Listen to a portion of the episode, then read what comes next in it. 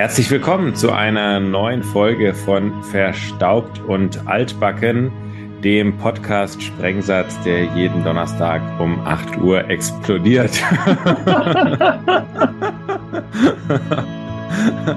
ähm, ich dachte, ich fange mal wieder ein bisschen innovativer an. Ja, ihr habt es schon gehört, ich bin nicht alleine, zum Glück. Ähm, Martin ist wieder da. Hallo Martin, grüße dich. Tag, Konsti. Wie geht es dir denn heute? Ähm, gut, ähm, mir geht's gut. Also ich freue mich auf den, auf den März, auf den Frühling und langsam kommt er auch. Es wird heller und äh, noch nicht wirklich wärmer, finde ich, aber ähm, da, das, allein schon dieses, diese Tatsache, dass es heller wird, das finde ich immer sehr, sehr, sehr, sehr angenehm. Und ähm, heute war jetzt ein anstrengender Tag, von daher habe ich mich gefreut darauf, die Aufnahme mit dir ähm, zu machen. Und ähm, wir haben ein bisschen ja auch was zu besprechen. Also in der Folge war ja durchaus hier ein bisschen, äh, bisschen was los. Es ist ja auch die Folge, in der die Charaktere sich so ein bisschen mehr einleben. Es ist nicht mehr so dieses ganz komplett Neue, sondern jetzt werden sie, äh, vor allem Anna Schöller wird jetzt zu einem Charakter, der die Serie jetzt beginnt sozusagen so, so, ja, nicht mit zu prägen, aber sie bekommt gleich eine wichtige Rolle. Ja. Und ähm, von daher ist, äh, freue ich mich darüber, wie du es jetzt siehst, ob sich deine anfängliche Skepsis äh, gewandelt hat oder sich eher noch vertieft hat. Ähm, wie hat dir denn die Folge gefallen? Ja, man, also das, die Frage kann ich, also die, die erste Frage kann, kann ich nicht so beantworten mit wegen Skepsis oder so. Dafür ist es noch zu früh, denn ich habe schon ja. den Eindruck, das ist eine Folge, die sehr äh, so, so, wie soll man sagen, auf dem Gleis ist. also mhm. man ist auf dem Weg irgendwo hin, aber man ist da noch nicht angekommen und die Serie hat noch nicht so das neue Gesicht erlangt, mhm. dass man jetzt weiß, okay, so sind die Dinge und so werden sie bleiben. Also wenn man sich zurückerinnert an Staffel 1, war das ja auch ein bisschen so, dass man noch nicht so genau wusste, wer wird denn jetzt mit wem zusammenkommen, wenn man zumindest die Bilder aus dem Vorspann ignoriert hat. Mhm. Und äh, hier ist es ja wieder so ähnlich eigentlich. Man weiß schon, wer zusammenkommt, aber man wartet noch ab, dass der Weg dann zu Ende beschritten ist. Und ja, so ähnlich ist es ja auch. Und deswegen, ich, ich hatte so ein bisschen den Eindruck, es ist so ein Verbindungsstück zwischen dem Anfang der Staffel und dahin, wo wir dann hingehen wollen. Und für sich genommen ist es vielleicht später eine interessante Episode, um nochmal zurückzuschauen auf die Anfänge. Pff, ob die jetzt für sich so ganz gut steht, weiß ich nicht, weiß ich nicht so recht. Ich habe gar nicht so eine große Meinung zu der Episode bisher. Also, okay, ja. vielleicht kristallisiert sich die danach raus. Ich würde vorschlagen, ja. dass wir in die Folge gehen. Ich wollte dich aber noch fragen, kennst ja. du eigentlich jemanden, der am 29. Februar Geburtstag hat? Benedikt Hövedes, der Schalke-Kapitän. Ah, das cool. ist der einzige Promi, bei dem ich es weiß. Aus meinem privaten äh, Freundeskreis weiß ich es bei niemandem. Also ich kenne eine Person aus dem Kollegenkreis, mit dem ich ab und zu auch im entferntesten Sinne zusammen bei Hertha bin. Also ich kenne ihn also als Kollegen und er ist auch Hertha-Fan und deswegen bin ich ab und zu mit ihm auch mal so in der Nähe im Stadion und wir sehen uns von der Ferne und winken uns zu. Ähm, der ist auch lustigerweise die deutsche Werbestimme von Bitburger. Hm. Also, wenn du hörst, bitte ein Bit, dann ist das der und du kannst daran denken, 29.02. ist er geboren. Tut mir ja wirklich leid für die Leute, weil ich mir das für ein Kind irgendwie hart vorstelle. Also gerade Kinder, die äh, gerne, wenn man den Geburtstag nicht mag, ist es irgendwann ganz praktisch, aber wenn man ihn äh, als Kind so gerade auch gern zelebriert und gern auch wirklich so als seinen Tag hat, dann ist es auch schön, wenn es den, wenn es den wirklich gibt mhm. und er nicht nur unregelmäßig auftaucht und dieser alte Witz, du bist ja jetzt eigentlich erst äh, vier Jahre alt geworden oder irgendwie sowas, glaube ich, den hört man auch unendliche Male in seinem Leben. Deswegen ja, äh, ja bin ich, ja. ich bin ja auch, ich bin ja auch ein Kind vom 29., aber vom 29. März, deswegen. Ja. Und irgendwann in unserer 25-jährigen Bekanntschaft werde ich mir das auch mal merken können. Das ist wirklich. Ich weiß bei dir immer März, weil ich auch im März Geburtstag habe, aber den genauen Tag vergesse ich jedes Jahr wieder. Es ist dann immer 25, 28, jedes Mal. Dann erwarte ich natürlich, dass du mir jeden Tag gratulierst und dann ist es irgendwann der richtige. Das wäre doch eigentlich mal eine Idee. Äh, Einfach immer den gesamten 20er-Bereich im März schreibe ich dir irgendwann immer eine Nachricht. falls es heute ist, herzlichen Glückwunsch. Ja, ich, ich kann mich ja noch daran erinnern, dass meine Eltern mal, meine Eltern haben ja am gleichen Tag Geburtstag. Ähm, das ist ja noch verrückter als der, ähm, äh, als, als, als mal am 29. Februar Geburtstag zu haben. Mhm. Und ähm, ich weiß, dass sie mal mit mir ins Restaurant gegangen sind an diesem Tag und ich überlegt habe, beim Restaurant anzurufen, da kommen gleich zwei Geburtstagskinder, dass man denen gratuliert, weil ich dachte, das muss doch für die auch total toll sein, wenn es, äh, wenn es die anderen wissen. Mhm. Und ähm, äh, mittlerweile bin ich an dem Punkt, wo ich denke, zum Glück habe ich das damals nicht gemacht, weil ich selber eigentlich auch froh bin, wenn ich freue mich über ein paar Gratulationen. Es sollten jetzt nicht alle vergessen, aber ähm, es ist jetzt mitnichten so, dass ich äh, sage, oh ja, mein Geburtstag ist ein wichtiger Tag. Also ja. äh, ich gehe auch bei Anrufen zum Beispiel gar nicht ran. Also äh, weil es dann einfach den ganzen Tag irgendwie einen so ein bisschen stören würde. Ja. Ich feiere auch nicht groß. Also ich, ich freue mich immer über Nachrichten und die lese ich dann meistens so am Tag danach und bin dann eigentlich sehr happy und freue mich. Ja. Vielleicht sollten wir irgendwann mal gucken, ob äh, irgendein großes Event mit deinem Geburtstag mal zusammenfällt. Aber äh, ja, weiß ich jetzt auch nicht. Äh, äh, was ist denn dieses Jahr? 28.3. ist ein Donnerstag. Tja, was soll das schon sein an einem Donnerstag, ne? Ja, ich glaube, das ist dieses Mal. Also manchmal ist es so, dass es ganz selten in so diese Osterzeit fällt. Mm. Aber an sich ist das, glaube ich, jetzt kein Tag, wo das viel passiert. Mein Geburtstag fällt zusammen mit dem Auswärtsspiel bei St. Pauli. mm. naja, mal schauen, was da so ansteht. Ja. Okay, du wolltest ja schon überleiten in die Folge, also verlieren wir keine weitere Zeit und reden über die Folge 502, deren Titel ich mir nicht notiert habe. Ich bin so ein Amateur. Weißt du noch den Titel? Bauchgefühl.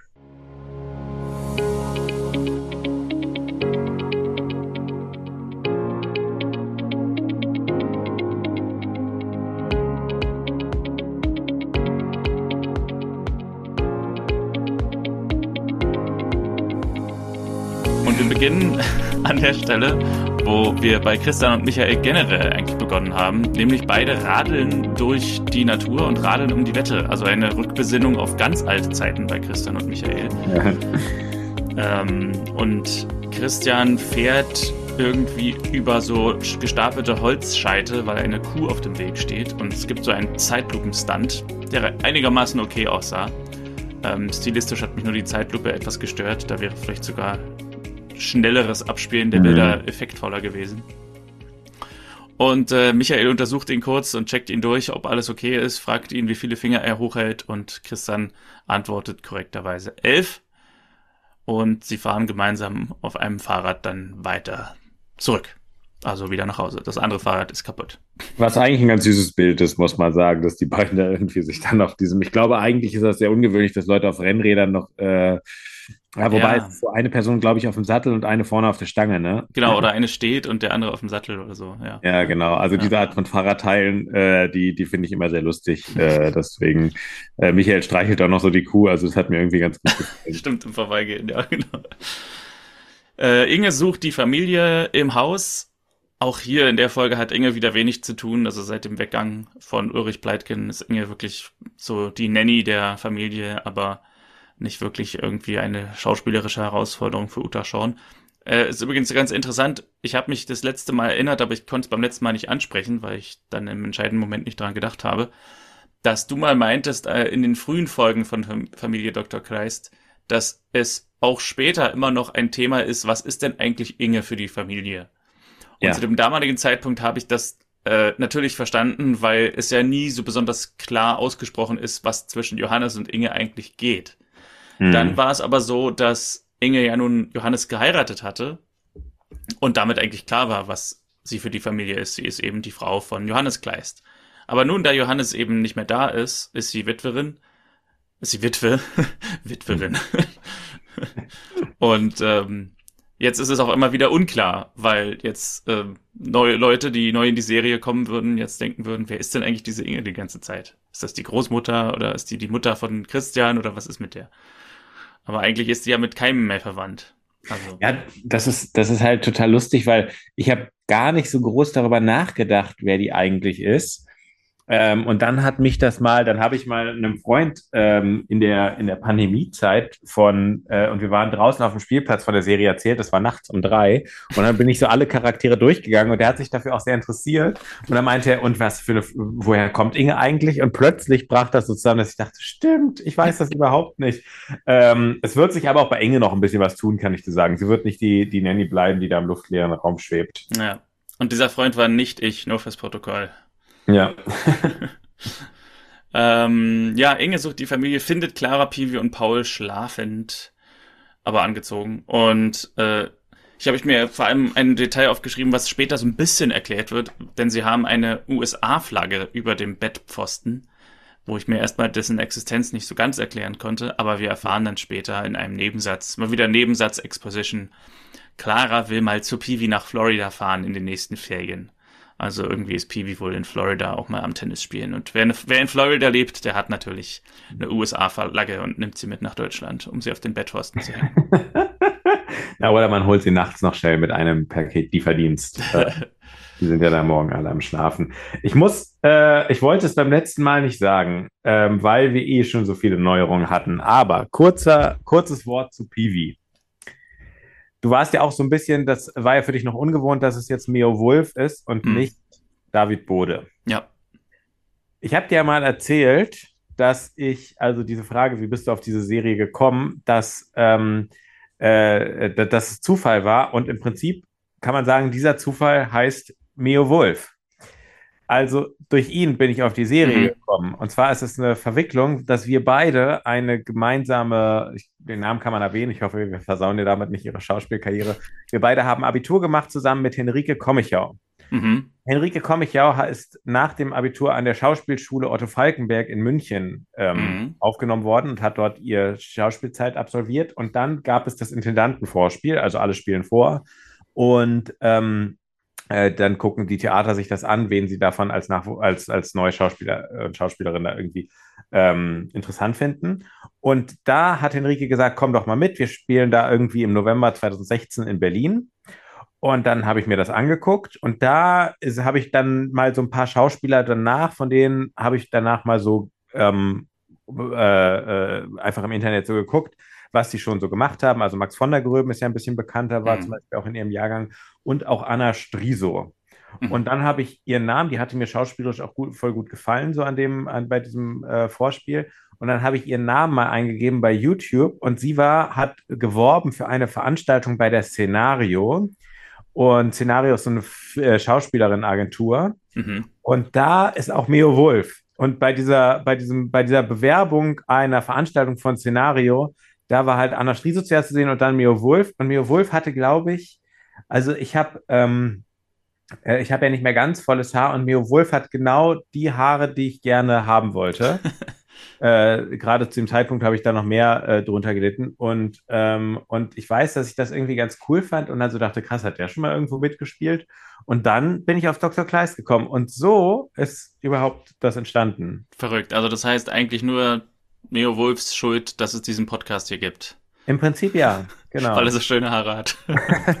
genau, die, äh, die Schuld von, seinen, von, von seinem Friseur auch. das finde ich aber durchaus witzig als Parallele wiederum oder als äh, indirekt proportional zu David Bode, weil wir bei ihm ja mal festgestellt hatten, dass er ähnlichen Haarverlauf hatte wie du. Also eben so längere Haare, aber relativ dünn und dann eben auch jetzt, wenn wir aktuelle Bilder, die wenigen, die wir gefunden haben, da sah es schon so aus, dass die Haarlinie sich deutlich zurückzieht. Und ähm, jetzt haben wir halt so Meo Wolf, der volles Haar hat. Man hat also sozusagen das Haar korrigiert mit dem Schauspieler, mit dem Neucasten. Und das ist der, der dich dann in die Serie gebracht hat.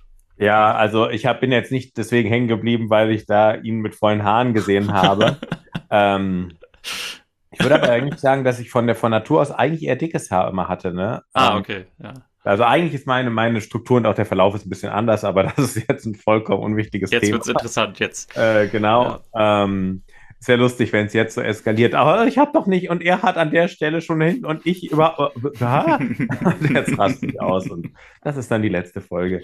Ähm, Aufgrund von nein. Kontroversen, die von Martin geäußert wurden über Konstantins Haare wird verstaubt und altbacken auf unbestimmte Zeit ausgesetzt. Und wird vor Strafgerichten wegen Beleidigung und Verleumdung. Nee, es wird dann einfach so sein, nächste Folge ist dann so, Konstantin ist leider tot. Äh, mein neuer Gast. genau, man macht es ganz einfach. ähm, du guckst nur einmal kurz auf den Grabstein. ja, genau. ähm, ja, aber es ist, es ist sozusagen, also Mio Wolf ist, ist, ist wirklich die Verbindung zu. Ah, schöne, ähm, schöne Story auf jeden Fall. Ähm, ja, ich finde es halt lustig, wie sozusagen diese Verbindungen entstehen, wenn man mal so denkt über Henrike, über Anna Striso, über ihn. Das ist ja wirklich ein mhm. absoluter Zufall. Ähm, ja. Und es ist nicht so, dass, weiß nicht, ich das immer mit meiner Oma geguckt habe oder sowas jahrelang, sondern ähm, hätte wahrscheinlich auch, hatte ich, hätte ich nie erwartet, als ich damals zu dieser, zu diesem, äh, äh, zu diesem Vorsprechen von den Leuten da bin, ähm, dass dass das dass Konsequenz 50 Episoden Podcast daraus genau. Schon verrückt. Genau. Aber das ist wirklich, ich habe das, ich erlebe das nicht zum ersten Mal, solche Verwicklungen, dass man so zurückdenkt an einen Punkt und denkt, wäre das damals nicht passiert, dann würde heute das und das nicht sein. Und das ist eigentlich eine völlig undurchsichtige Verbindung. Äh, Habe ich auch beruflich schon erlebt, auch schon in manch anderen Dingen, dass ich irgendwie so denke, also zum Beispiel, ich war ja jetzt im, äh, was war, Oktober oder ne, September, war ich äh, zweimal hinter, also war ich bei Dortmund und bei Schalke im Stadion an einem Wochenende. Hm. Und diese Verbindung ist auch nur zustande gekommen, weil ich früher, ähm, pff, weiß nicht, vor 14, äh, vor 10 Jahren oder so, mal ganz viele Listen, Besetzungslisten von Synchron Besetzungen in die Synchronkartei eingetragen habe und mich daraufhin einer der Redakteure mal per Mail angeschrieben hat, dass es ja ganz schön viel Arbeit sein muss und so. Weil dieser Redakteur ist derjenige, der in Essen wohnt und mit dem ich jetzt im Stadion war. So. Mm. Aber das sind so, mm. man denkt natürlich in dem Moment nicht, ja, ich schreibe jetzt äh, hier Synchronsprecherlisten rein und das und dann in zehn Jahren, dann wird es dazu führen, dass ich bei Dortmund und Schalke im Stadion bin. So. Ja, genau. Das ist, aber manchmal kann man wirklich Ereignisse zurückverfolgen bis zu einem totalen Schlüsselerlebnis oder Ereignis, das man aber gar nicht als solches wahrnimmt. Ja, ja, voll. Das ist wow. immer wieder ganz lustig, das stimmt. Ja. Ähm, in der Praxis sind wir als nächstes was übrigens auch eine relativ neue Praxis ist, ne? Also ist uns jetzt so aufgefallen beim Gucken, auch eine neue, ja. ähm, neue Kulisse. Habe ich auch gesehen, das stimmt, ja. Innen sieht relativ ähnlich aus, aber außen ist es total anders. Äh, und Christian ist da und auch Frau Mendler, die, Pu die Putzkraft. Und die hatte irgendwelche Bauchschmerzen und war blass oder ist blass und Christian schlägt eine Untersuchung vor, aber sie meint, das ist nicht nötig. Und Nora war zu spät, weil sie hat schon mal Tapeten rausgesucht für oben, für die Räume, die Christian und Nora jetzt noch neu anmieten wollten. Christian weist nochmal darauf hin, dass er noch keinen Mietvertrag unterschrieben hat, aber Nora meint, eine mündliche Zusage gibt es und die gilt als Vertrag im juristischen Sinne. Das weiß sie aus dem Internet. Also wie wir früher bei unseren Referaten, Quelle Internet. Und Sie schlägt als Farbe Sommerluft vor, was eine, ein, ein Rosaton ist und riecht dann den Tee, den Frau Mendler, die Putzhilfe, sich gemacht hat und allein schon bei dem Geruch wird ihr schlecht. Was natürlich interessant ist, weil Nora selber ja auch schon mal solche Tees angeschleppt hat, aber die waren wohl nicht gesundheitsschädigend. Soll ich kurz dazu was sagen zu dieser Vertragsgeschichte? Ja, bitte. Okay. Also, es ist so, Erstens, also man kann Verträge auch mündlich abschließen. So, das ist kein Problem. Selbst über Wohnraummiete kann man sie mündlich abschließen. Problem ist, A, ähm, wurden hier alle wesentlichen Bestandteile genannt. Also man muss bei einem Vertrag immer das äh, benennen, was zu einem Vertrag alles äh, wesen im Wesentlichen dazugehört. Zum Beispiel auch den Preis. Und ich habe nicht gehört, dass Sie jetzt über den Preis geredet haben. Also du mhm. kennst es vielleicht, dass man ein Buch bestellt und dann heißt es, ja, ähm, das, äh, weiß nicht, ist dann zu morgen da, kostet 18 Euro oder sowas. Mhm. Das wird deswegen genannt, weil der Preis für den Vertragsschluss wesentlich ist, weil du kannst nicht einfach sagen, ja, Martin, ähm, dann kaufe ich dein Auto.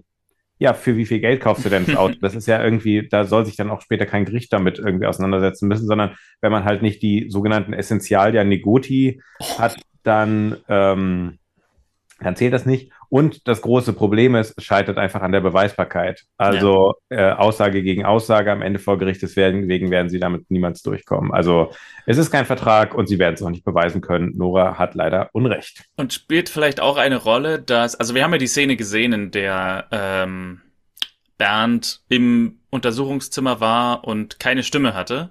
Mhm, genau. Und Christian ihn untersucht und dann so sagt, ach, übrigens, die Räume da oben, da habe ich schon länger ein Auge drauf. Und sozusagen, dass so eine Abhängigkeitssituation entstanden ist als Doktor, dass er suggeriert, dass er ihn behandelt, wenn er die Räume oben kriegt und er ja auch keine Stimme hat, um sich dagegen zu wehren.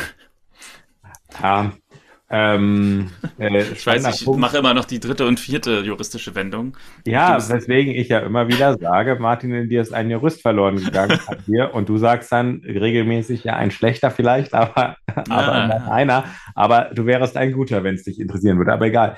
Ähm, es wäre das Problem der Sittenwidrigkeit käme hier, also wenn man eine Zwangslage bei jemandem ausnutzt, aber dafür gibt es keine wirklichen Anzeichen. Also er hat nie ähm, damit gedroht, dass er ihn nicht behandelt. Ähm, und allein aus der Tatsache, dass jemand für den anderen, da müsste man ja wirklich relativ viele Sachen irgendwie zurücknehmen oder wegen Sittenwidrigkeit ähm, dann irgendwie ähm, äh, dann Sittenwidrigkeit annehmen, dass es gewisse Abhängigkeiten gibt. Ähm, ja, ähm, die sind ja einfach im Alltag normal. Und wenn jemand die nicht offen als Drohung äh, nutzt, dann ähm, ist das kein Problem. Mhm. Also ich glaube nicht, dass Bernd jetzt so das Gefühl hatte, ich musste ihm das, äh, musste ihm die Räume zur Verfügung stellen oder so. Ja. Ähm, abgesehen davon, dass er auch einen anderen Arzt gehabt hätte, wahrscheinlich äh, oder einen Krankenwagen hätte rufen können. Er war jetzt nicht in Lebensgefahr. Ja, ja. Michael und Lisa sind in der Klinik und sie versuchen hier beruflich und privat zu trennen. Zumindest Lisa will es trennen, äh, weil sie nicht zusammen essen will mit ihm und wird dann angesprochen von einer Schwester, dass sie zu spät zur Besprechung ist, weil heute wurde die eine halbe Stunde vorverlegt.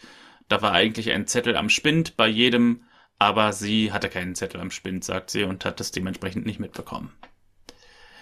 In der Praxis kündigt Nora dann Frau Schöller an, wo ich ganz kurz äh, schon innerlich Feuerwerk hatte, weil ich Frau Schaller verstanden hatte. Hm. Aber leider ja. nicht der, das ist die Rückkehr von Evelyn Maika als ja. Frau Schaller, sondern stattdessen Ursula Buschhorn als Frau Schöller, auch bekannt als Anna. Und Christian meint, sie wollte, nee, Christian meint, er wollte Anna gerade anrufen. Und Anna bedankt sich nochmal für alles, was er getan hat. Sie ist froh, dass er da war und zugehört hat. Sie würde am liebsten einfach abhauen, nach Köln zurück, aber das geht nicht. Und Christian schlägt vor, dass sie bleibt. Anna findet das weiterhin verlockend, hat sie auch in der letzten Folge schon angedeutet. Sie findet es irgendwie eine romantische Vorstellung, nochmal irgendwo von vorne anzufangen. Aber sie findet auch die Wohnungssuche und diesen ganzen Umzugsstress schwierig. Und Christian schlägt vor, er kann sich ja mal umhören. Vielleicht kann sie ja erstmal Urlaub machen und dann hat sie vielleicht eine Wohnung später. Vielleicht mache ich das wirklich, sagt Anna.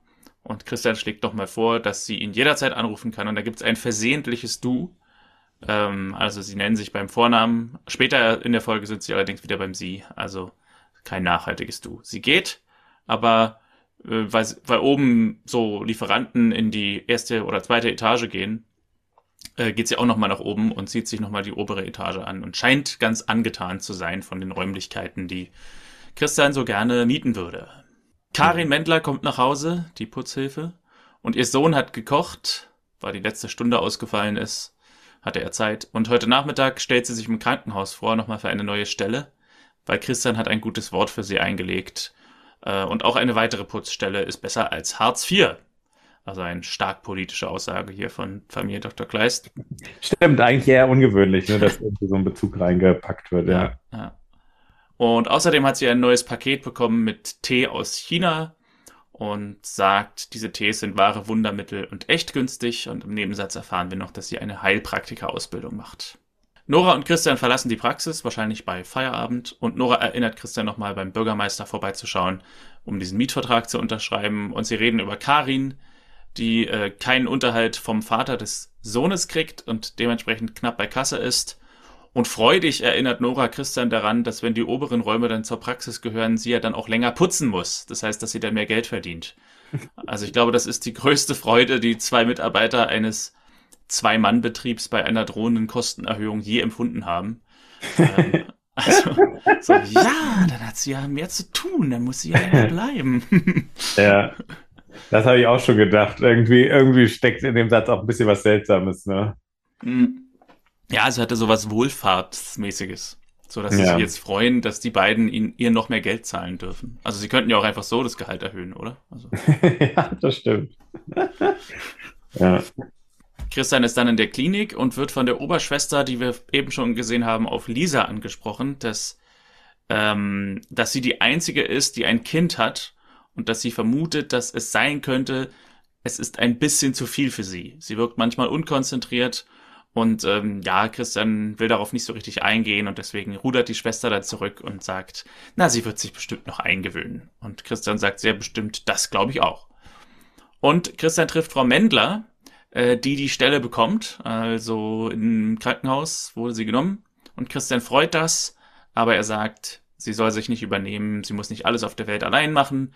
Und ein nervöser Magen, wie sie ihn hatte, kann auch ein Anzeichen für zu viel Arbeit sein. Lisa äh, sehen wir dann kurz ihren Spind nicht aufkriegen. Es gibt eine ähm, ein Wort, was immer wieder fällt und ich glaube ganz am Ende habe ich es mir notiert, aber ich will jetzt nicht wegscrollen, weil ich sonst den Punkt nicht wiederfinde, wo ich hier war. Äh, wie diese neuen Anwärter genannt werden, äh, diese Frischlinge. Also das ist so eine Gruppe von angehenden Ärzten. Ähm, und, na, ähm, das habe ich sowieso neulich schon gedacht, dass mir der Begriff Formulatur im Rahmen der medizinischen Ausbildung noch nicht ganz klar ist. Genau, der Begriff war es auf jeden Fall. Ja. Ja, irgendwie ist das so eine Art Praktikum. ich habe mit Medizin so gar nichts am Hut, deswegen keine Ahnung. Ja. Und, ja, also so eine Art äh, äh Ernstfallpraktikum. Ich hatte das, glaube ich, auch mal, als ich mal im Krankenhaus als Patient war, dass dann so eine ganze Gruppe von Leuten reinkam und so auf Visite kam und von wegen, ja, hier haben wir einen Fall von äh, Fahrradunfall und äh, und ähm, ja, war alles ein bisschen, bisschen seltsam und die waren auch alle sehr von sich überzeugt. Das waren so ein bisschen so anstrengende Menschen. ja, ich überlege, ähm, also ich glaube, es ist irgendwie halt, es ist ein Teil des Studiums, ne? Ähm, es ist irgendwie so ein praktischer genau. Teil, aber genau, genau. was man da, ist es dieses eine Jahr, das eine medizinische Pflichtjahr, das alle absolvieren müssen oder so? Ich es ist kein nicht. Jahr, ich glaube, es, es sind ähm, je nach Land, glaube ich, vier Monate oder acht hm. Wochen oder so, also okay. zwei bis vier Monate. Hm. Jedenfalls ähm, ist in den nächsten Szenen hier so ein bisschen erzählt, dass Lisa von den anderen ein bisschen gemobbt wird, weil sie eben die ist, die mit Dr. Sandmann zusammen ist und im Gegensatz zur Folge davor wissen es mittlerweile auch alle. In der Folge davor war es ja noch so, dass diese Sandra, wie jetzt hier später ihr Name ist, äh, noch auf Michael stand und Stimmt. ja auch irgendwie Lisa gesagt hat, oh, den finde ich aber süß und so. Und das war so ein bisschen in der Hinsicht eine unangenehme Situation. Jetzt ist es andersrum. Jetzt wissen es alle und ja, Lisa wird so ein bisschen gemobbt, weil die anderen glauben, dass sie dadurch Vorteile hat, dass sie mit dem Chefarzt zusammen ist. Ja, jedenfalls, und die Szene ist, sie kriegt ihren Spind nicht auf äh, und es wird irgendwie klar, dass die anderen vermutlich das Schloss ausgetauscht haben oder später wird gesagt, irgendwie verklebt haben, damit der Schlüssel nicht funktioniert. Finde ich eine sehr gute Aktion. Hast du auch also an Peinlichkeit schwer zu überbieten, ne? Also diese Art von ähm, von, von, von Ärgern hat auch in der Grundschule nichts zu suchen, aber also sowas von kindisch und absurd, egal. Ja. Wenn man es nicht besser wüsste, dann würde man sagen, äh, dass man irgendwann zu erwachsen für sowas ist. ja. Aber naja. Aber wie habe ich, ich habe neulich, äh, da war so, ähm, das, ich habe es jetzt nicht hier zu liegen, aber ich hab, lese gerade ein Interviewbuch, das äh, mit dem Intro beginnt, dass irgendjemand mal, boah, weiß nicht, zu so einem Shaolin-Meister oder sowas gegangen ist und gesagt hat, ähm, so nach ihr, in ihrer ganzen Lebenserfahrung, was können Sie eigentlich so als Erkenntnis über Menschen sagen? Und da sagt er, ja, es gibt eigentlich eine zentrale Erkenntnis, es gibt keine erwachsenen Menschen. ja, äh, muss ich aber auch sagen, also vor vielen Jahren habe ich schon mal irgendwo in der Serie das Zitat gehabt von irgendeinem so 75-jährigen alten Seemann. Das war halt Fiktion, deswegen natürlich äh, von jemandem ausgedacht. Ähm, wissen Sie, wie ich mich fühle jetzt mit 75, wo ich nicht mehr 15 bin? Und der Gegenpart hat dann irgendwas geantwortet und dann hat er gesagt, nein, falsch, ich fühle mich immer noch genauso, wie als ich 15 war. So. Mhm. Also mein mhm. Gedank, meine Gedanken haben sich nicht groß verändert und so, was, worauf ich Lust habe und so weiter. Und ich, ich merke das bei mir selber auch, dass ich so denke, eigentlich, wenn ich so 15 ist, vielleicht jetzt noch ein bisschen tief gestapelt, aber wenn ich so dran denke, was so meine Interessen waren und was ich so, was so meinen Charakter ausmacht, da kann man eigentlich fast keine Veränderung feststellen in den letzten, keine Ahnung, zehn, zwölf Jahren. Und ähm, was besonders witzig ist, ist, da ich ja in der ersten Klasse auf einer Montessori-Schule war, habe ich ja eine mündliche Bewertung bekommen, hm. die keine Zensur war, sondern einfach eine Art Charakterbeschreibung. Und wenn man die liest, da sind immer noch ein paar Sachen eins zu eins. Und da war ich sechs. Also. Ja. ja, zu mir meinte mal jemand, und das kann ich auch nachvollziehen, dass sozusagen das jüngere Ich einem auf eine gewisse Art auch ein bisschen fremd ist. Also ähm, dass man so denkt, krass, dass mir das, das und das damals so wichtig war oder dass ich darauf so geachtet habe oder so. Das ist eigentlich, heute ist mir das ja so egal, dass man sich auch, ja, eigentlich sehr auch wundert über sich, über sein vergangenes Ich. Also. Ja. Ich, also ich weiß auf jeden Fall, mir ist heute viel, viel weniger peinlich als früher. Mhm. Äh, ich weiß mal, ich hatte äh, mal so eine Story, wo ich im Bus nach irgendeinem den Busfahrer, ich glaube, das, der hatte mir ne, meine Karte kontrolliert. Also ich habe ihm meine Karte gezeigt und ich habe dem aus Versehen nur den Anschlussausweis gezeigt. Und mhm. der meinte dann, wo ist denn die Trägerkarte? Und mit dem Begriff Trägerkarte konnte ich nichts anfangen. Und dann hatte ich irgendwann gecheckt, er will sozusagen sehen, ich habe ein Tagesticket oder was war es, ein Monatsticket A, B und die, der Anschlussausweis C gehört dazu. So. Mhm. Und dann hatte ich halt wirklich so die Schlange hinter mir so drei Sekunden aufgehalten und so. Das hat mich die ganze Busfahrt beschäftigt, dass, dass, dass ich ah. jetzt so. Und dann in dieser ganzen ungewöhnlichen Nervosität habe ich dann am Ende ähm, beim Rausgehen aus dem Bus dem Busfahrer, weil ich ständig über den Busfahrer nachgedacht habe und was der über mich gedacht hat, habe ich dem Busfahrer dann gesagt, habe ich dann Tschüss zum Busfahrer gesagt. So.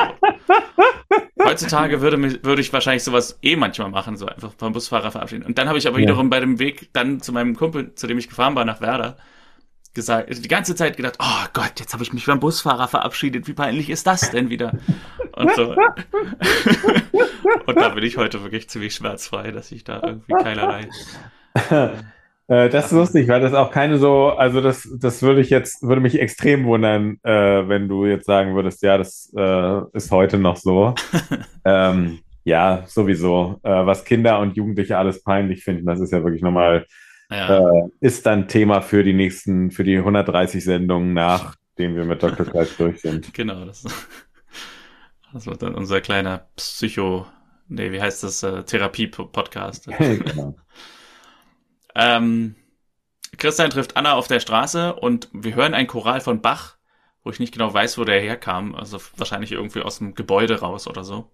Und sie sagt, dieser Choral, der gefällt ihr, der hat etwas sehr Tröstendes. Und sie kommen nochmal auf das Kind zu sprechen, was sie nicht bekommen wird. Also sie hatte ja in der ersten Folge eine Fehlgeburt. Und Christian sagt, sie hat jetzt äh, anscheinend die Möglichkeit, auch noch weitere Kinder zu bekommen. Auch wenn das in der ersten Folge ja so klang, als wenn das nicht der Fall ist.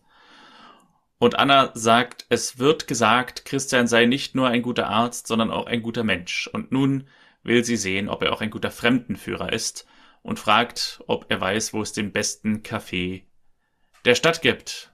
Und das hat mich dazu gebracht, aufzuschreiben, was ist eigentlich aus Inges Kaffee, aus Inges Kaffee geworden. Und ich glaube, im nächsten Bild haben wir es dann gesehen. wir sind in Inges Kaffee. Und auch völlig neue Kulisse. Also äh, ist ja. irgendwie hinter so einem Scheunentor auf einmal und nicht mehr so an der Straße wie in den anderen Folgen. Ja, genau. Vorher war das, hatte das irgendwie so eine zentrale Marktlage. Ja. Und jetzt hat es so was Verwunschenes, ne? Also entweder ja. ist sie nochmal umgezogen, weil sich die Räume dann doch als irgendwie, was weiß ich, mit dem Denkmal. Asbest verseucht. genau.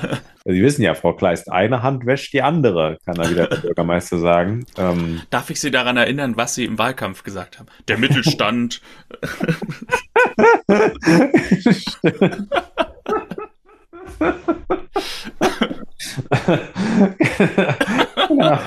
Ist das Herzstück. Genau. Ähm, äh, ja, von daher, das, ja, es gibt hier so ein paar Veränderungen in der ganzen Szenerie. Das ist wahr. Äh, was eigentlich auch, wie du sagst, nicht so cool ist. Aber ich glaube, das bleibt jetzt schon im Prinzip bei all den Sachen. Jetzt gibt es keine unrealistischen Wechsel mehr. Okay. Na, wir werden sehen. Im Café kommt, also ich weiß nicht genau, wie der zeitliche Ablauf hier ist. Es ist ein kleiner Zeitsprung. Aber Christian und Anna kommen also in dieses Café und da sitzt Paul mit Clara und Christian stellt Anna und Inge vor. Inge begeht mal wieder das absolute No-Go und nimmt jemand anderem den Kopfhörer raus. äh, nämlich Clara. Mhm. Ist aber auch wieder so ein typisches ähm, Teenager-Klischee, oder? So, äh, Clara ist jetzt ein Teenager, jetzt hört sie die ganze Zeit Musik. ja, und es wird noch, es gibt noch ein, ähm, äh, das, das wird noch besser, sage ich dir in den nächsten Folgen. Okay. Äh, Christian kriegt einen Anruf von Peewee und gratuliert ihm. Der hat wohl sein Tennismatch gewonnen und steht im Achtelfinale. Und ja, sie meinen, sie können dann im Finale auch mal vorbeikommen. Und Christian und Anna gehen dann später wieder durch die Stadt, nachdem sie diesen Kaffee getrunken haben. Und Anna dankt für den schönen Nachmittag. Und vorbei kommt Bürgermeister Spengler in einer Kutsche. Was, glaube ich, für die, für die Bewohnerin von Eislach ein so absurder Anblick sein muss, mitten am helllichten Tag der Bürgermeister alleine, also jetzt noch nicht mal Hochzeit oder Im sonst Anzug. Anlass, da genau, äh, da einfach durchfährt und so sagt, hallo, hallo. Also viele der sehen ja noch ohne Begleitung. Also ähm, es muss ein absurdes Bild sein. Es gibt doch manchmal, und da muss ich mich immer äh, äh, krank lachen über so Leute, Leute, wo man irgendwie nie so richtig weiß, was die eigentlich machen, wie sie so durchs Leben kommen.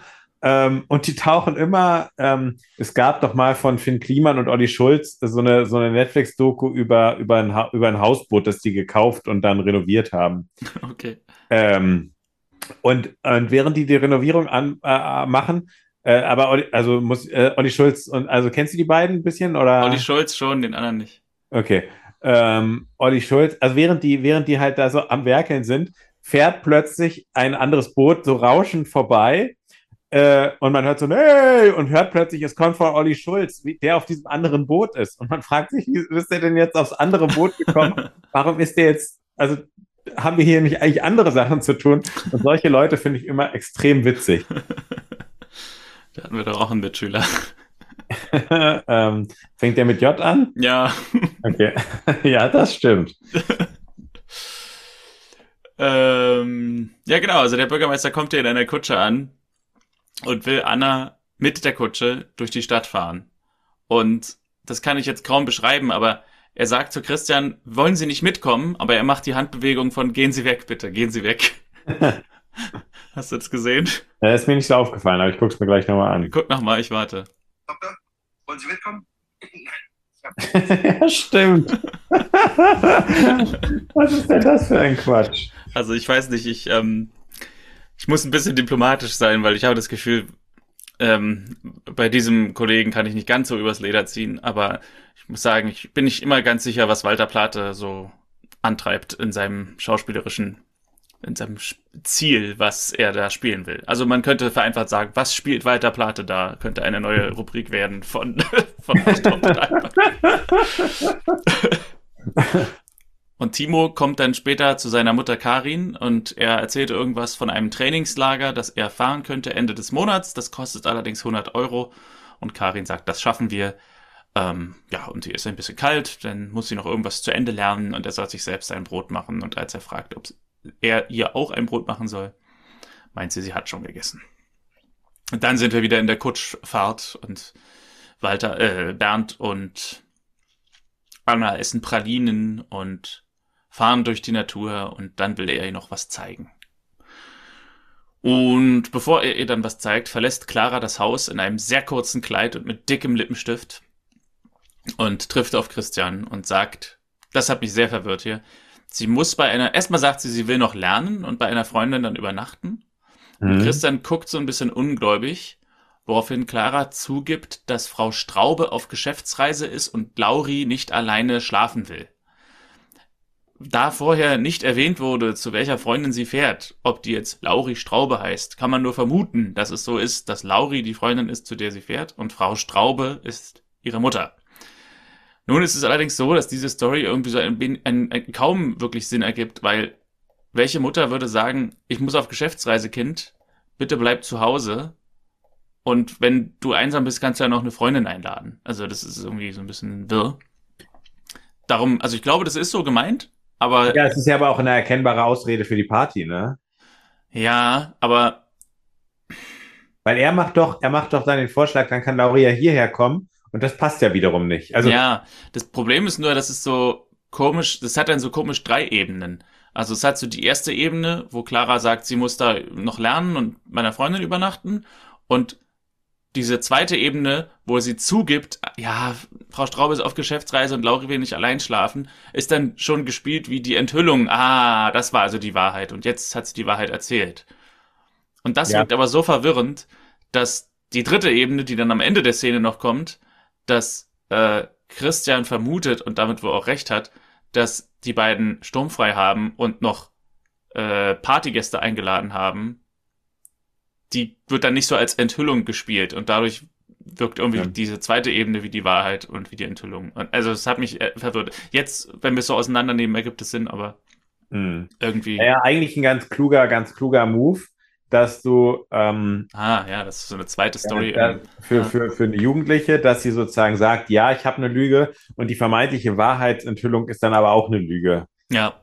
Eigentlich ganz geschickt. Das erinnert mich daran, dass ich äh, mal gehört habe, dass so Stripperinnen und auch ähm, auch Prostituierte oft zwei Decknamen haben. Also sie haben halt so einen Künstlernamen, meinetwegen Crystal oder so. Und wenn irgendwann einer fragt, so ist das dein echter Name? Nein. Und dann immer wieder nachbohren, was der echte Name ist, dann haben sie noch einen zweiten, den sie dann mhm. sagen. So. Okay, ja. Also, Christian schlägt vor, dass Lauri auch hier schlafen könnte. Das ist aber nicht gut, wie du gesagt hast. Und dann kommt ein Gespräch, wo ähm, Christian sagt, es ist noch nicht Wochenende und sie haben eine Verabredung, was das angeht. Ich vermute, diese Verabredung ist, dass Clara nur am Wochenende woanders schlafen darf. Wird aber nicht gesagt. Und hellseherisch, wie auch später nochmal in der Folge, sagt er, die Freunde, die ihr eingeladen habt, die werden sicher auch an einem Samstag kommen. Und Clara verdreht die Augen. Also keine Party mit männlicher Gesellschaft für Clara. Und Christian fragt Lisa, zu dem zu der sie dann im Garten kommt, was sie da macht, während sie am Wäscheaufhängen ist. Und dieser fragt, wonach sieht's denn aus? Christian hat das offenbar noch nie gesehen. Und Christian kann, achso, Christian sagt, das kann doch auch Michael machen. Und erkennt Lisa so ein bisschen an, dass sie Probleme hat und fragt nach Problemen, aber Lisa meint, das ist nichts, was ihn sorgen müsste. Und Christian gibt einen allgemeinen Rat. Man muss nicht immer perfekt sein und es ist auch nicht schlimm, um Unterstützung zu bitten. Wir alle helfen gern. Lisa weiß das, aber geht jetzt ins Bett. Hat ja vielleicht Glück, dass die Kleine heute durchschläft. Dass sie ins Bett geht, ist auch erstaunlich, weil es noch taghell ist, aber wir wissen ja, bei Familie Dr. Kleist ist es immer Tag und immer Sommer. Ja. Ähm, nachts kommen Spengler und Anna nun in die obere Etage der Praxis, also in die Räume, die Christian gerne mieten würde. Und sie hat natürlich verbundene Augen, denn der Bernd, der ist heute dramatisch drauf mit seinen Auftritten. Und Spengler sagt, das hier ist deine neue Kanzlei. Und ja, Anna könnte sich tatsächlich vorstellen, hier zu leben und zu arbeiten und will die Räume nehmen. Es fühlt sich alles richtig an, sagt sie. Und morgens kommt Christian in die Praxis. Nora putzt, denn Karin ist nicht gekommen. Und Christian will mal nach Karin sehen, wenn er dann später die Hausbesuche macht. Und Nora fragt nochmal nach dem Mietvertrag, aber Christian hat das völlig vergessen. Also hat die Chance vertan. Karin liegt bei sich zu Hause dann auf dem Sofa, als Christian klopft und Christian schaut durchs Fenster rein und sieht sie schmerzerfüllt liegen, betritt die Wohnung. Sie sagt, sie wollte schon zur Arbeit kommen, aber sie hatte Schmerzen und Christian würde sie gerne in die Praxis mitnehmen, ähm, weil das schon länger so geht und er jetzt endlich wissen will, was wirklich los ist. Sie meint zwar, sie hatte das schon mal und da ging es von selbst wieder weg, aber kommt da trotzdem mit in die Praxis. Und wir sehen als nächstes, wie sie dann mit dem Ultraschall untersucht wird. Und wir hören von Christian, dass sie Gallensteine hat. Eine OP ist erstmal nicht nötig, es ist immer die letzte Option. Äh, erstmal kriegt sie ein krampflösendes Mittel. Nora wird ihr einen Diätplan zusammenstellen. Kein Alkohol, keine Zigaretten, kein Fett und kein Stress. Karin fragt, ob sie arbeiten kann. Christian sagt, eigentlich wollte er sie krank schreiben. Sie meint, sie arbeitet auf eigene Rechnung. Aber er sagt, in den nächsten ein bis zwei Tagen, aber leider nicht. Typisches Bild mal wieder, irgendwie alle, die so ähm, krankgeschrieben werden sollen von Christian, sind immer irgendwie Freiberufler oder arbeiten auf eigene Rechnung. Stimmt, stimmt. Ja. Er hat eigentlich eine sehr spezielle Zielgruppe als Patientin. ja. Bei Sport im Osten sehen wir Piwi dann in, eine, in einem Interview und er wird interviewt über das Tennismatch, das er gehabt hat, was er wieder gewonnen hat. Er hat also auch das Viertelfinale gewonnen. Also zuletzt war er im Achtelfinale, jetzt haben wir das Achtelfinale und das Viertelfinale nicht gesehen, aber hat er offenbar gewonnen. Äh, ein Trainer sagt, morgen ist Halbfinale und er hat einen leichten Schmerz im Rücken und soll deswegen auf die Massagebank. Das ist ja eine Art, die dir, glaube ich, wieder besonders gefällt.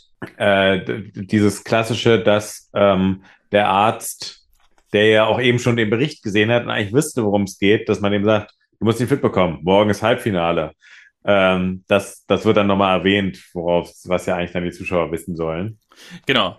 Ähm, mir hat ja der Beginn des Beitrags sehr gut gefallen, weil das Intro kommt und dann ähm, wird sofort auf ein Interview geblendet, ohne dass man das Ergebnis weiß oder sonst was. Ähm, ich weiß nicht, dass man das, das, das hätte ich als Bericht eigentlich auch ganz cool gefunden, aber ja. Wäre mal ganz witzig, wenn man auch mal bei so einem Fußballspiel einfach direkt in ein Interview. Ja, die Szene in der 76. Minute war sicherlich ausschlaggebend und so. Genau. Wieder in der Praxis entdeckt Christian, dass Karin Mendler ihr Rezept vergessen hat Nora will den Sohn anrufen, dass er es nach der Schule abholen kann, aber Christian meint, er fährt selbst kurz vorbei, ist eh auf seinem Weg.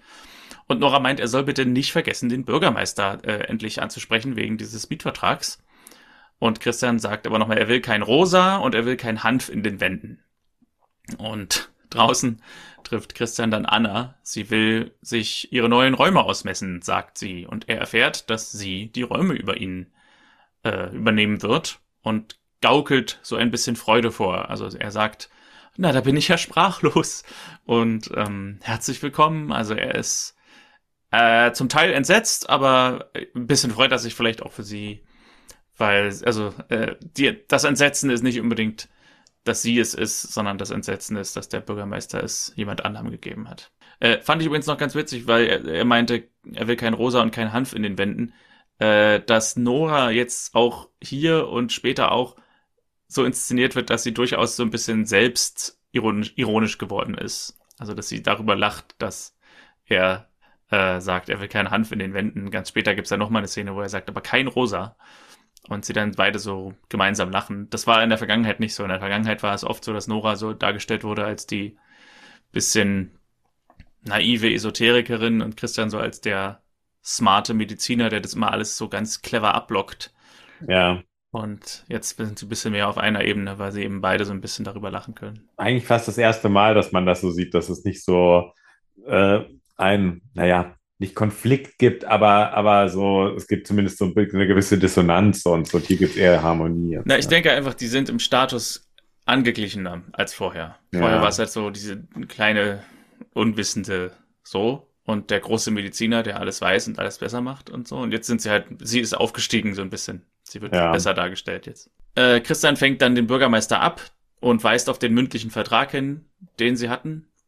Und Bernd meint, er habe sich nicht mehr gemeldet. Also Christian hat, hat sich nicht mehr gemeldet, deswegen dachte er, er sei nicht mehr interessiert. Aber, aber Doktor, Sie sind doch ein kreativer Mensch. Sie werden eine andere Lösung finden. Kopf hoch. Und sofort hat er einen Termin. Ja, ne? genau. Muss sofort weiter. Obwohl ja. er sonst einfach wirklich wieder nur durch die Stadt stolziert. genau, weil witzig, er sieht ja wirklich immer sehr geschniegelt aus. So. Er hat immer seine tollen Anzüge an und so. Also er zeigt nicht unbedingt Nähe zu den Mitbürgern. So. Also selbst ja. wenn er auf den Markt geht, kommt er als, oh, ich bin ja schon sehr wichtig. So. Ja, das ist so. Peewee kommt vom Massagetisch runter, aber hat erneut Schmerzen und nimmt dann Medikamente mit Powerade.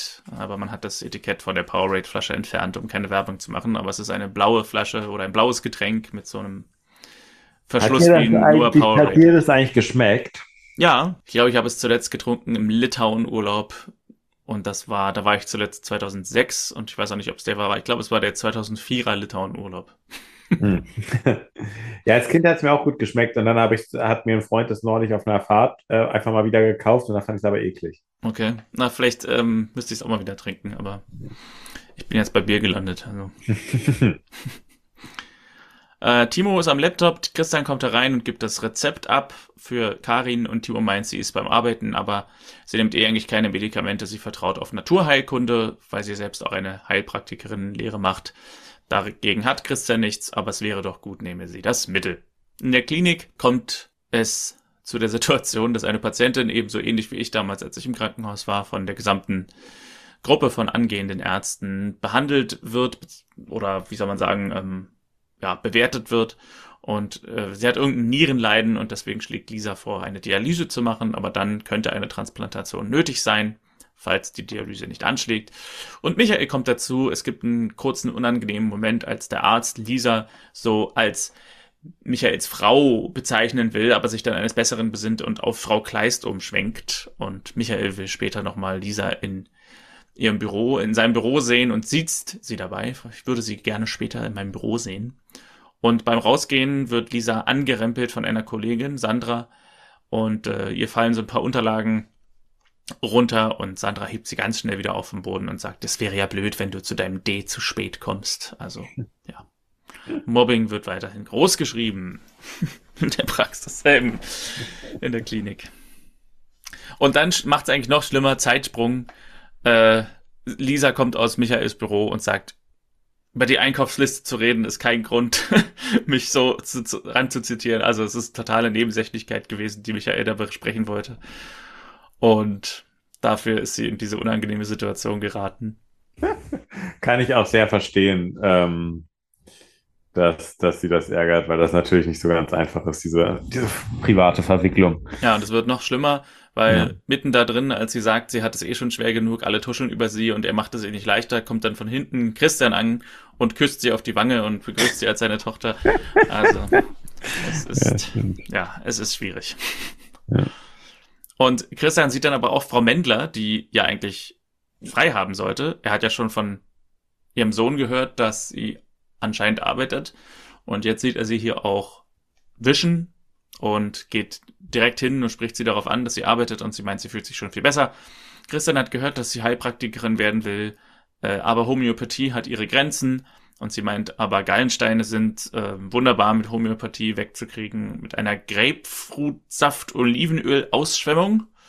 Und Christian tut so, als wüsste er, was das ist und sagt, ja, ja, das äh, hat er auch schon gehört, dass das klappt, aber diese Ausschwemmung, die hat es in sich und es wäre ihm lieber, wenn sie die Blutergebnisse abwartet. Und Karin sagt, sie passt schon auf sich auf und geht. Und als sie weg ist, fragt Michael, der das mit angehört hat, Grapefruitsaft, Olivenöl, was?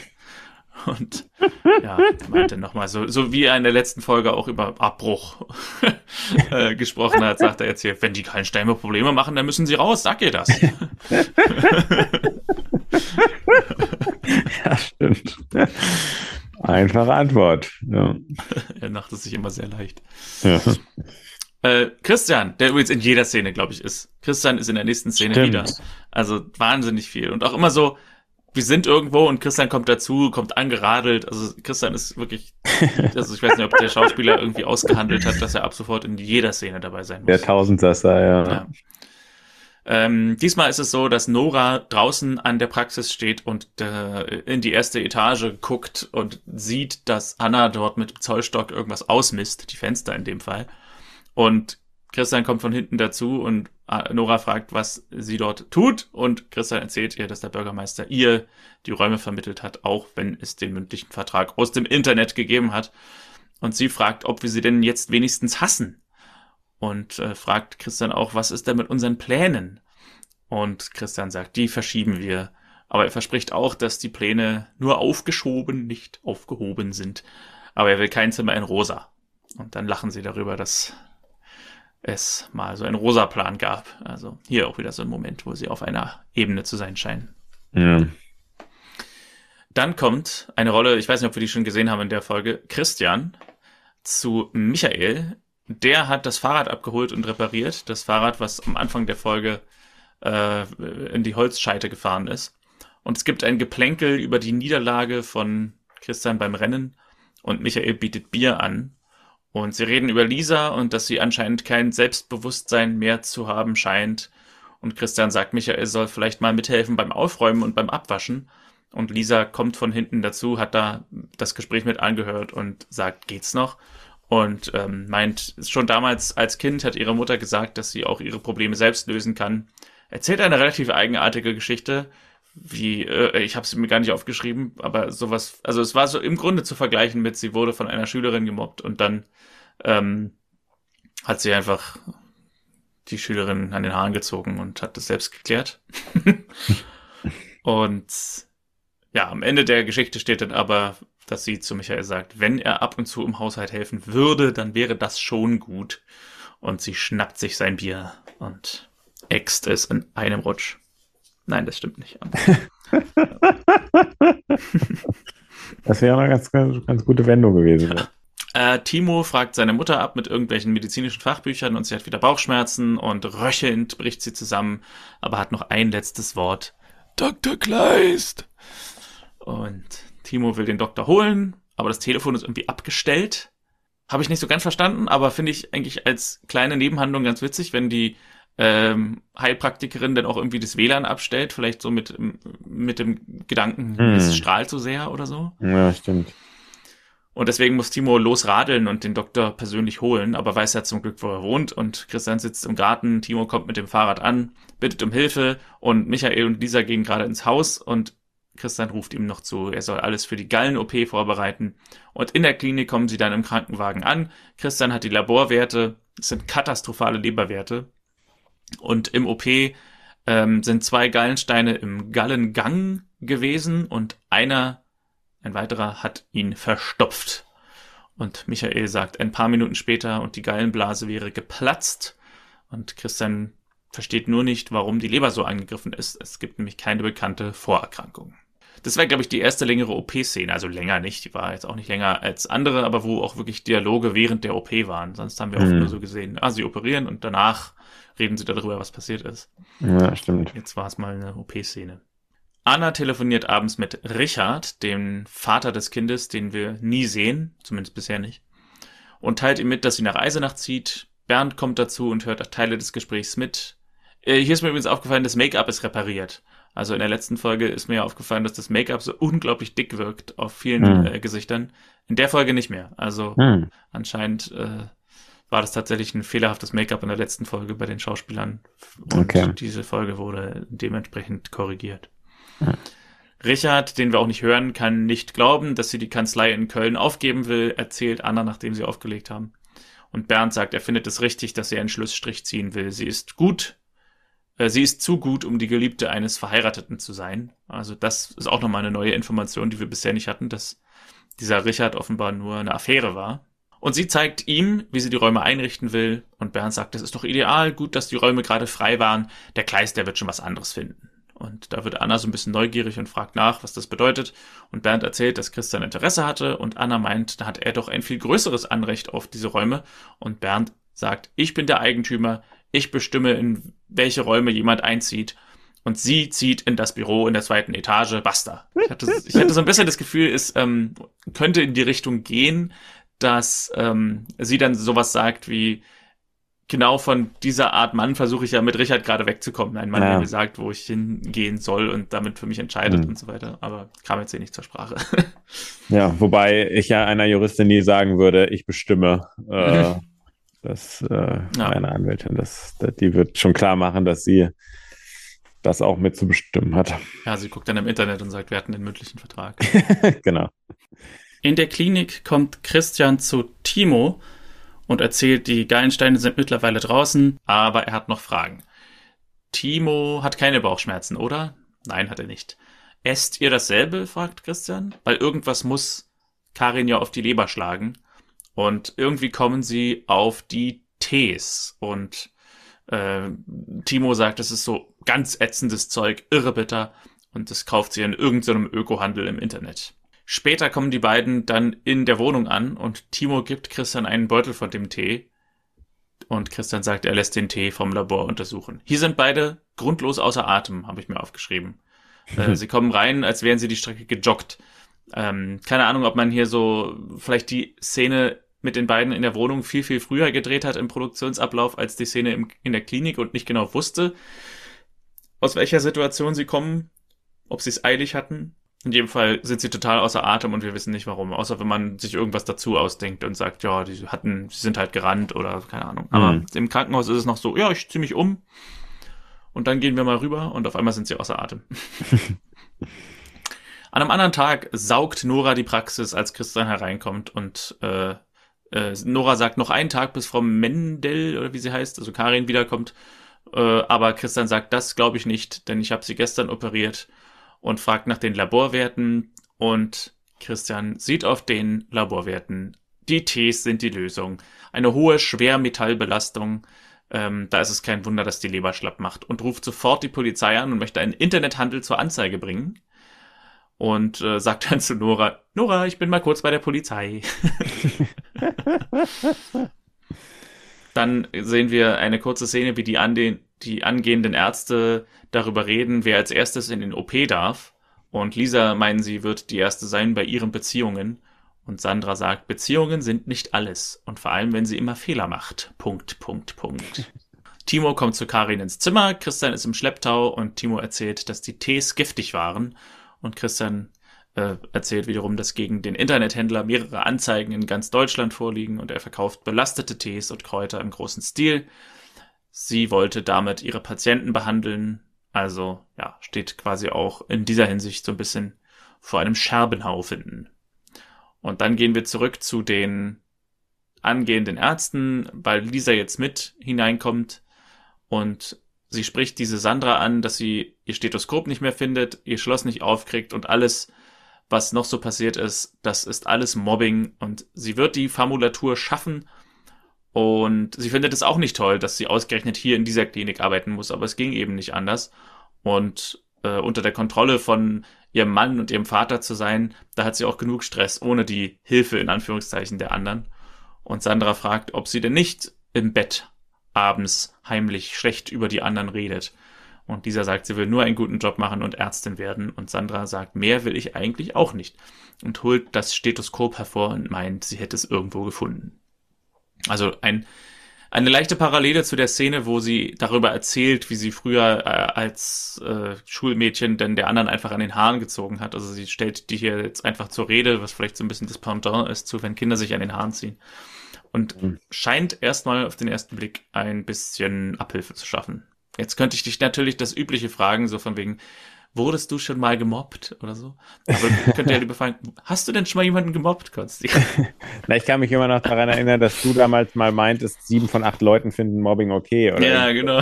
Doch irgendwie so ein Spruch. Ja. Naja, sie, ich finde hier, das ist eigentlich ein sehr schöner Moment, äh, dass sie, wie, wie offen sie das klärt. Ähm, äh, ich finde es lustig, dass, dass ähm, wenn die äh, Kommilitonin den Verdacht hat, dass abends über die geredet wird, dann wäre doch das Letzte, was ich tun würde, sie zu mobben. also wenn ich das Gefühl habe, da ist jemand mit guten Connections, so, dann lasse ich das vielleicht später an der Person. Also ich jetzt, ich jetzt sowieso nicht, ne? Also das ist sowieso ja. nicht, was die machen. Aber dann würde ich doch nicht in der Situation, wo ich eine eventuelle Abhängigkeit habe, äh, daneben, dann würde ich doch eher gucken, dass ich mich mit der Person befreunde. Also es ist auch sozusagen aus karrieristischer Hinsicht, Karriere scheint mir sehr wichtig zu sein, ähm, äh, sehr, ist das sehr dumm einfach. Und danach so peinlich, dass sie sagt, ja, ich habe das äh, hier, hier, äh, ich habe dein, dein Stethoskop äh, gefunden, wo man so denkt, ja, damit ist klar, dass du auch wirklich die Person warst, die es weggenommen hat. Ähm, ja. Und äh, nicht einfach, dass beim nächsten Mal einfach da ist, ohne dass sie irgendwie zeigt, dass sie es war. Also ein bisschen bekloppt. Ja, das wäre eigentlich auch eine schönere Story, ne? Wenn, wenn alle sich so gut stellen und dann sie aber gar nicht so richtig weiß, wer sind denn meine echten Freunde. So. Ja. Ja, eigentlich die, die subtilere Story als diese Mobbing-Story. genau. Karin äh, in ihrem Zimmer, in ihrem Krankenzimmer sagt nun, sie will diese Ausbildung aufgeben und Christian sagt, das müssen sie nicht. Es gibt viele Möglichkeiten für einen zweiten Bildungsweg. Aber den, meint Karin, kann sie sich nicht leisten. Erstmal, sagt Christian, soll sie gesund werden. Und dann in der Praxis können wir ja mal gemeinsam überlegen und wünscht gute Besserung. Und Karin dankt. Und dann in der letzten Szene der Folge wartet Anna auf Christian im Treppenhaus der Praxis. Sie sagt, die Räume oben sind ihr zu groß. Sie wird am Anfang nicht so viele Klienten haben. Sie hat allerdings ihrem Bruder schon zugesagt und ob Christian denn nicht jemanden kenne, der vielleicht Interesse hätte. Zweite Gelegenheit für Christian hier seine hellseherischen Fähigkeiten zu zeigen, genauso wie in der Clara-Szene ist dann, als er sagt, aha, ihr Bruder hat ihnen erzählt, dass ich mich interessiert habe und jetzt haben sie ein schlechtes Gewissen. Also so mit einem Satz erkannt, worum es wirklich geht. Und Anna sagt, er braucht die Räume und sie wird etwas Neues finden. Und Christian sagt nein. Also für seine Bedürfnisse sind diese Räume völlig ungeeignet, aber als Anwaltskanzlei ideal und er freut sich, dass sie Nachbarn werden und sich öfter sehen. Und verträumt gucken sie sich an und lächeln. Und wir sehen den Abspann.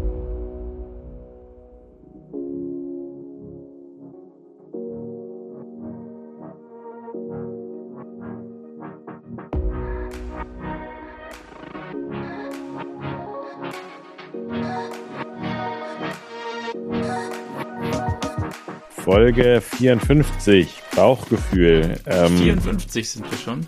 54. Wahnsinn. Bauchgefühl. gut. Ähm, ja, du meintest ja, ähm, dass das vor, vor der Folge, dass du es nicht so richtig weißt, wie du es findest. Hast du jetzt eine Meinung oder? Eigentlich ist meine Meinung immer noch gleich wie vor der Folge. Also es ist eben ein, es, oder es scheint, ich habe die Folgen danach noch nicht gesehen, ein Verbindungsstück zu sein zwischen einem, einer Serie, die ja, die gerade noch aus so einer anderen Phase kommt, also dieser Staffel 4 wo noch Johannes und Marlene dabei waren und jetzt neue Figuren eingeführt wurden. Und wir sind jetzt auf dem Weg dahin, die in unsere Serie zu integrieren als Hauptfiguren. Ja. Und ja, das scheint ein Verbindungsstück zu sein. Ist auch gut, dass es dieses Verbindungsstück gibt, denn ähm, der Sprung ist ja schon recht groß, so auch stilistisch. Ähm, oder stilistisch vielleicht nicht, aber von den Charakteren her, dass man auf einmal diese ganzen neuen Figuren hat. Darum ist es gut, so eine Übergangsfolge zu machen, aber ja, also für sich genommen als einzelne Folge, weiß ich nicht. Was sticht denn hier heraus, so richtig als Storyline? Also diese Medizinstory mit Gallensteinen sticht für mich jetzt nicht so heraus. Mm. Und äh, die private Story ist eben noch nicht am Ende, daher kann man sie noch nicht abschließend bewerten. Also, ja. ja. Aber okay, also nicht schlecht, aber ja. Ja, genau, gehe ich komplett mit. Also ganz, ganz solide und ist so eine Hybridfolge. Ähm, und was sich da so für neue Konflikte, ich finde, es gibt so ein paar Sachen, wo man schon erahnt, dass es da, äh, dass mit den neuen Charakteren auch, also Peewee ist ja wirklich in so einem, in so einem neuen Gewand da und auch mit einem neuen Background, mit dieser Tennisgeschichte und so, da erahnt man auch, dass es da noch hier und da eine Story gibt. Bei Clara mit dieser Jugend, äh, äh, die sie jetzt hat, erahnt man auch, dass es da, also man merkt, es wird so ein bisschen vorbereitet, dass die ein oder andere Story kommt und nächste Woche knallt sie auch schon ordentlich. Ähm, Ach, hast du die Folge schon gesehen? Ähm, na, ich, ich habe da so, äh, ich habe meine Kontakte, äh, nee, ähm, ich habe schon mal reingeschaut. Ah, okay. Jetzt geht's los bei dir. Äh, genau. Und ähm, ja, von daher, aber ich gehe auch mit, wird, glaube ich, keine Folge sein, die mir jetzt groß auch in Erinnerung bleibt. Ja. Bleibt dir denn ein Dahlmann in dieser Folge in Erinnerung? Wo sind wir denn eigentlich hier? Warum, äh, was darf man überhaupt noch in Deutschland sagen? Ja, es gibt drei Kandidaten. Platz drei. Michael mit seiner Aktion, dass er da Lisa zu sich zitiert. Für den, ähm, für den, ja, für den Einkaufszettel, ja. Genau, also ist ja wirklich, ich meine, klar, sie, er, er, er hat noch nicht so ganz die Situation gecheckt, wie es so bei, bei, bei ihr, was das bei ihr auslöst. Aber das ist irgendwie so, dass, das, ich meine, das kennen doch alle, dass so, wenn es irgendwie eine private Verbindung gibt im beruflichen Kontext, dass man damit sich eher zurückhält. Es sei denn, beide können irgendwie gleichberechtigt damit spielen oder so. Aber in dem Fall äh, finde ich das so ein bisschen, äh, äh, ja, blöd von ihm. Ähm, Platz zwei äh, sind die Mobber. Ähm, da habe ich mich auch schon genug ausgelassen. Aber Platz eins geht an unseren Freund, der eine Aufholjagd sondergleichen startet. Bernd Spengler. Auf der linken Spur ist er unterwegs. ähm, und zwar für das, was wir bereits angesprochen haben. Ähm, also seine ganze Verhaltensweise rund um diese Mietvertragsgeschichte. Ähm, zuerst bietet er es den Ärzten an ähm, oder dem Arzt an, um es dann ja. seiner Schwester zu geben, um dann, wenn der Arzt ihn darauf anspricht, sagt, äh, Herr Doktor, Sie sprechen in Rätseln. Dann heißt es, ja, Sie hatten doch die Räume doch mir versprochen, dann, dass er dann sagt, ja, versprochen, nicht angesprochen und Sie hatten gesprochen. Und um dann äh, auch noch zu sagen, ach, Sie sind schon kreativ und überhaupt nicht zu fragen, gibt es vielleicht eine andere Möglichkeit oder sowas oder ja, es war irgendwie falsch oder ich, ich weiß es ja nicht. Um dann als drittes, und das ist wirklich die, der, der, der, der da, ähm, damit bringt er das Fass endgültig zum Überlaufen, gegenüber Anna noch so blöd ist, um sich zu verraten und zu sagen, ach, der Kleis findet was anderes, komme mit dem Satz, ach, der Kleis, der ist immer so kompliziert, der weiß auch nicht so genau, was ja, er will. Stimmt. So, als dann auf ihn zu schieben, das ist charakterlich so schwach. ähm, da, also den hat er sich redlich verdient. Ähm, man könnte fast sagen, sozusagen der Handlungs-Hattrick, ein lupenreiner Handlungs-Hattrick. äh, Bert Spengler. Ja. Ich weiß nicht, es wird schon, ist schon, glaube ich, schon der dritte oder so, ne? Ja, dein dritter schon, ja. Mhm.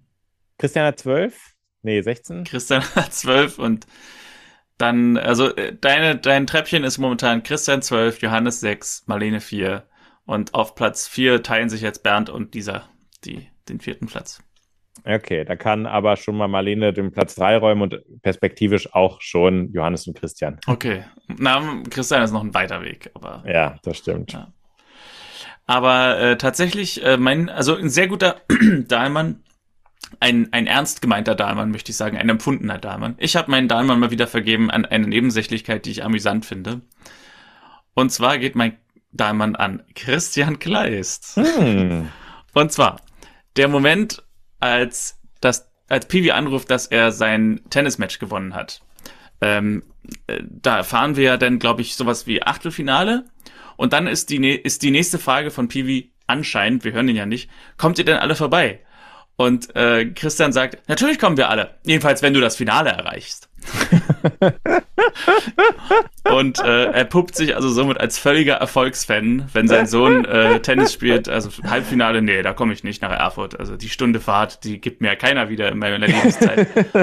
Aber wenn du Finale ja, dann, dann komme ich. So. Ja, ja, stimmt. Der sozusagen, wenn es den Siegerpokal gibt, das, äh, was man dann gut im Arztraum äh, ähm, aufhängen kann bei sich oder bei sich auf den Schreibtisch stellen kann, Sohn und Vater zusammen mit dem Siegerpokal, dann ist er äh, on fire. Stimmt, sehr gut beobachtet. Ja. Das ist einfach so schön, weil es einfach so im Nebensatz ist. Das ähm, ist mal wieder so ein klassischer Nebensatz Dahlmann. Ja, sehr gut. Sehr schön. Sehr, sehr genau beobachtet wieder. Was erwartet uns in der nächsten Folge? Hat die nächste Folge einen Titel? Ja, in der nächsten Folge, Folge erwartet uns Peewees Heimkehr. So heißt zumindest die Folge. Und handelt davon, dass Peewee heimkehrt. Nein. ja, äh, handelt davon, dass Peewee völlig ratlos ist, denn seine A-Probe beim Dopingtest für das Tennisturnier war positiv. Verzweifelt bittet er Lisa um Hilfe und absolute Verschwiegenheit. Während er seine Unschuld beteuert, erzählt Peewee Lisa von seinen starken Rückenschmerzen und von dem Medikament, das er einnimmt. Ja, da haben wir im Grunde schon eine Szene gesehen, die diese Storyline vorbereitet und werden genau. jetzt also in der nächsten Folge dann ja, weiteres darüber erfahren. Also sind wir mal gespannt, was da auf uns zukommt. Genau. In diesem Sinne würde ich mal sagen. Nächste Woche ist fast schon mein Geburtstag. Es stimmt, genau. Ähm, ich muss jetzt auch schnell Schluss machen, um noch die, den Chor und das Orchester dementsprechend vorzubereiten für das, was dann am 10. März passieren soll. Mehr ja. sage ich nicht. Ja. Genau, also ich sag mal so, ich komme vorbei. Auf jeden Fall, zumindest wenn es eine Torte gibt. Das ist, das ist meine Bedingung. Sonst, sonst, okay. sonst nicht. Ist ein Wort. Nein. Ähm, genau. Habt eine schöne Woche, passt auf euch auf, bleibt gesund und wir freuen uns auf die nächste Folge auf Piwis Heimkehr. Tschüss. Bis dann.